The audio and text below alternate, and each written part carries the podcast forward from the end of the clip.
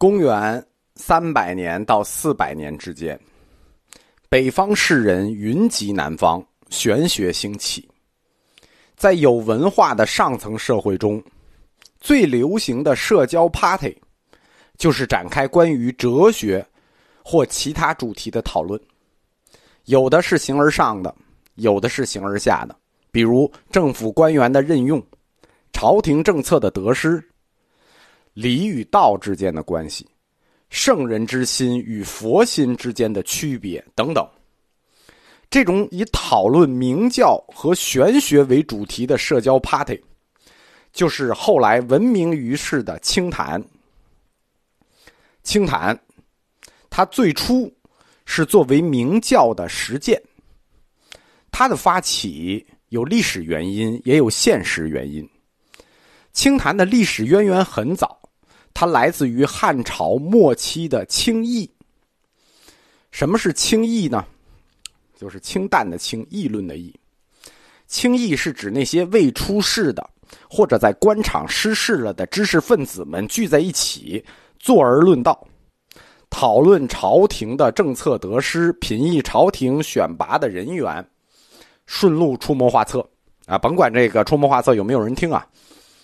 清议和清谈。都隐含着儒家弟子内在的社会责任感，就是他们已经逝世了，但虽在江湖之远，但心在庙堂之高。汉末的清议转为东晋的清谈，它是有现实原因的。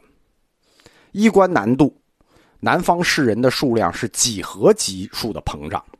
那东晋朝廷，他在很短的时间内就任命了好几十万官员，你想，就那么大点地儿，对吧？而实际上的行政职务呢，又没有那么多，就是实职处长只有一个，剩下一大堆没有权的调研员知识分子闲着没有事儿干，他们就是要坐在一块磨牙的。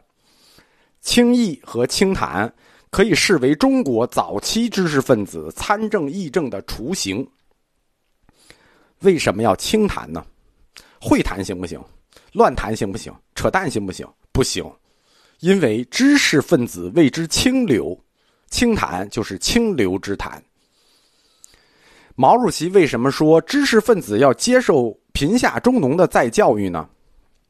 因为我们劳动人民啊，闲着聊天啊，就叫扯淡；但臭老九们，他们聚在一起闲着没事聊天是在背后议论朝廷、妄议中央。什么叫妄议中央？就是轻议。所以。政府就很警惕知识分子的轻易。那转到口味淡一点的清谈吧，对吧？既然政府不喜欢不喜欢我们轻易，那我们清谈好不好？清谈，它在某种意义上说，是中国知识分子早期对付政府管制舆论的一个手段。政府管制舆论一直以来在中国，那就是历史悠久漫长。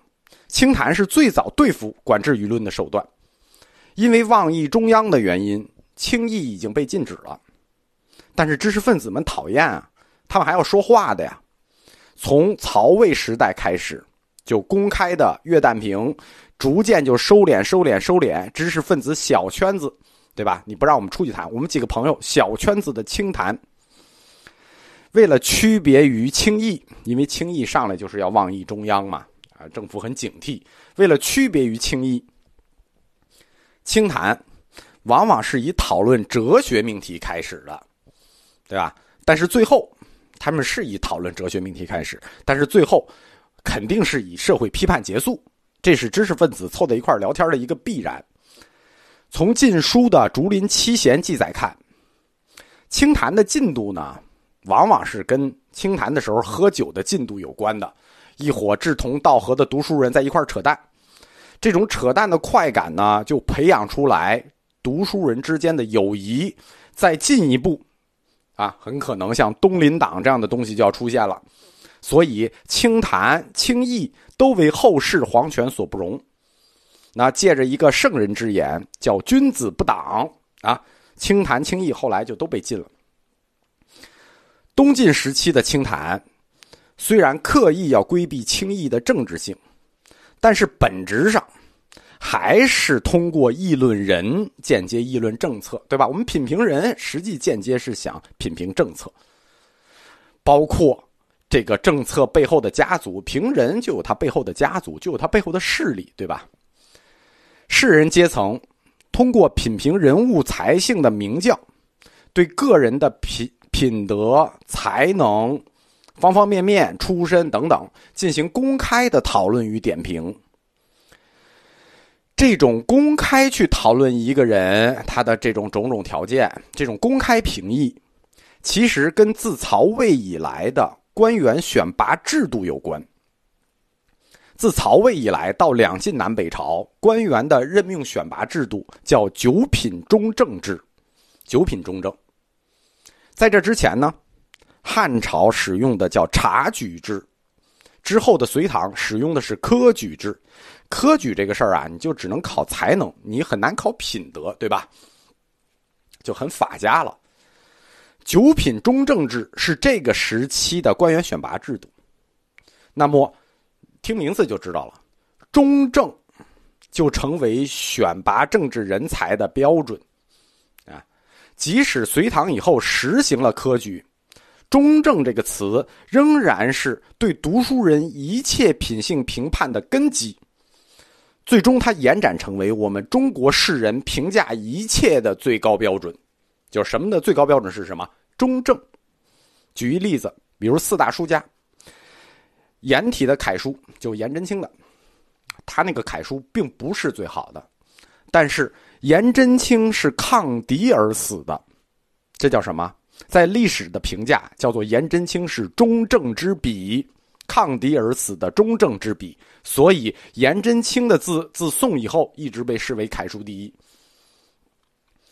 明教通过这一系列的标准来描述个人的才能、优点、缺点、见识等等，包括他背后的家族、他出身的区域，这一系列的标准，最终的打分都要落在看他是否符合中正的概念，而这些评价。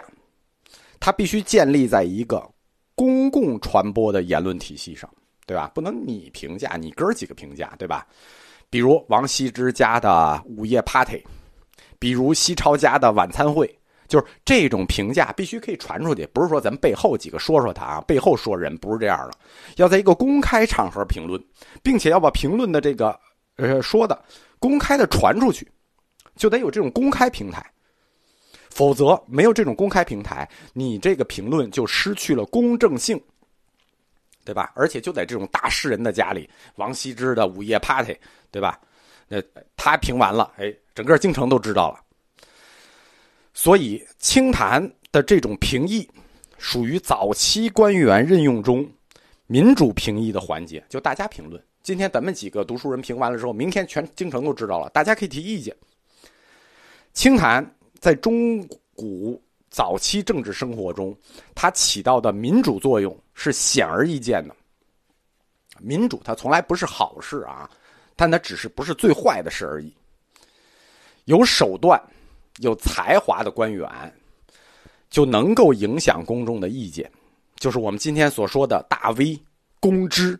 他们作为意见领袖，他们就可以为同党拉票，哎，为同党宣传，揭露对方的缺点。在此后一个世纪以后，有一本名著叫《世说新语》，记录了很多这种出于政治目的的清谈。坐过北京出租车的朋友呢，应该熟悉北京开出租车的师傅，他们都很喜欢跟你讨论一下政治，而且他们的视角都是政治局委员一级的，对吧？也是讨论政治，这能叫清谈吗？这不能叫清谈，只能叫扯淡。因为清谈是有标准的，对吧？虽然他要评议，但他有标准。我们前面就讲过，清谈总要以讨论哲学命题开始，这出租车师傅就难了。那这就涉及到这个时代主流的哲学问题都在哪里？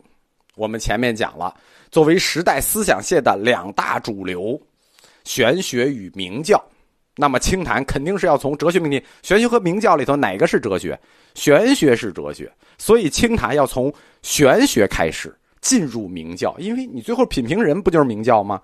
清谈总是玄学开始进入明教，往往也要通过一个人对玄学的看法与见解来品评这个人的才具，就看这个人如何看待世界。换句话说，这个人的世界观、人生观、价值观到底是什么？我们看他对玄学的看法。